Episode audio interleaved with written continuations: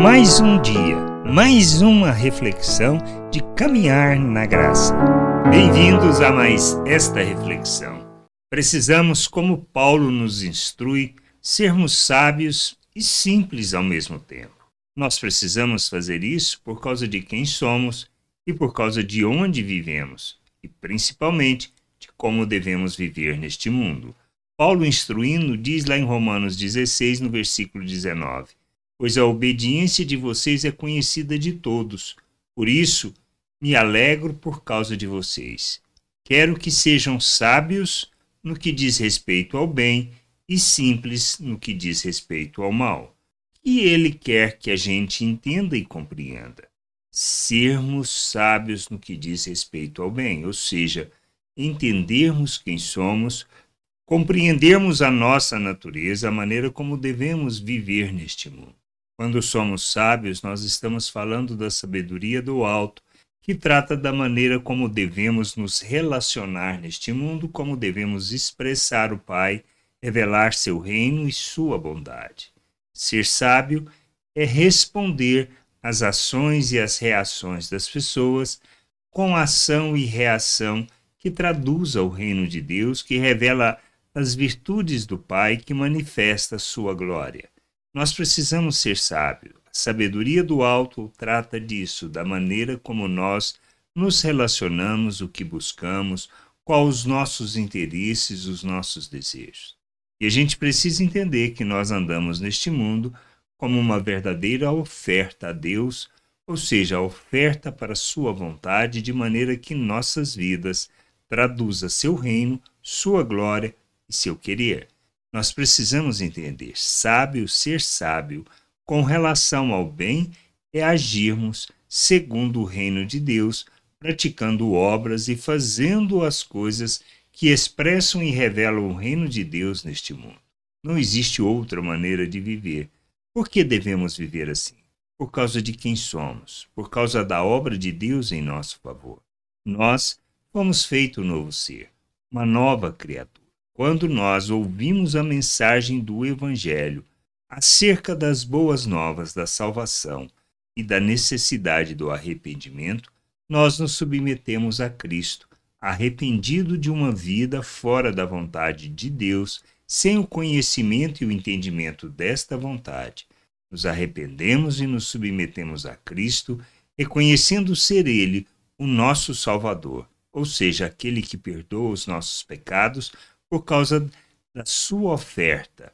Nós entendemos que somos salvos pela graça de Deus, por causa do amor de Deus por nós. E nós nos submetemos a Ele, reconhecendo que a nossa salvação, a nossa reconciliação, não está fundamentada no que nós podemos fazer, não está vinculada à nossa arrogância de acharmos que podemos fazer algo de bom para Deus e assim Ele nos recompensar entendemos que somos salvos por causa do que Cristo fez, salvos pela graça por meio da obra de Cristo em nosso favor, que traz para nós a nossa redenção, a nossa justificação, porque ele ressuscitou. E ao ressuscitar, ele nos dá a vida. E a gente precisa entender que somos colocados na presença de Deus por causa do que ele fez, não por merecimento, por causa da graça, não por nossas obras. E entendendo isso, de onde nós estamos, que somos feito um novo ser, uma nova criatura, que nascemos de novo, nós vivemos segundo a vontade de Deus, fazendo de nossas vidas oferta em favor da vontade do Pai. Qual é a vontade do Pai? Que pratiquemos o bem, que expressemos os valores eternos do reino de Deus, que andemos segundo as virtudes, as virtudes que ele revelou e que ele expressa em nosso dia a dia, manifestando graça, misericórdia, bondade, revelando o seu reino, seu amor neste mundo em nosso favor, e dessa maneira devemos viver. Mas por que devemos ser simples para o mal? Ou seja, eu devo demonstrar inocência com relação à prática do mal. Mal não pode fazer parte da minha vida. Nós, como filhos de Deus, não podemos praticar o mal. A arrogância não devemos expressar, a hipocrisia, muito menos, a mentira não deve fazer parte da nossa vida. O enganar as pessoas, ou buscar o próprio interesse, ou seja, o vivermos neste mundo segundo a maneira de pensar do mundo, sendo egoístas, arrogantes, hipócritas, mentirosos. Isto, para isto, nós devemos ser simples, de maneira que nós não pratiquemos essas obras, nós nos declaramos de forma muito clara a nossa, vamos dizer assim, inocência com relação à prática do mal. Ser simples é não praticar o mal. E a gente não pode viver uma vida onde devemos expressar o reino de Deus andando segundo a maneira de pensar do mundo que revela a natureza humana, que revela todo o mal em nós. Nós somos chamados para vivermos o reino de Deus, para andarmos na glória de Deus, para expressarmos essa glória no mundo.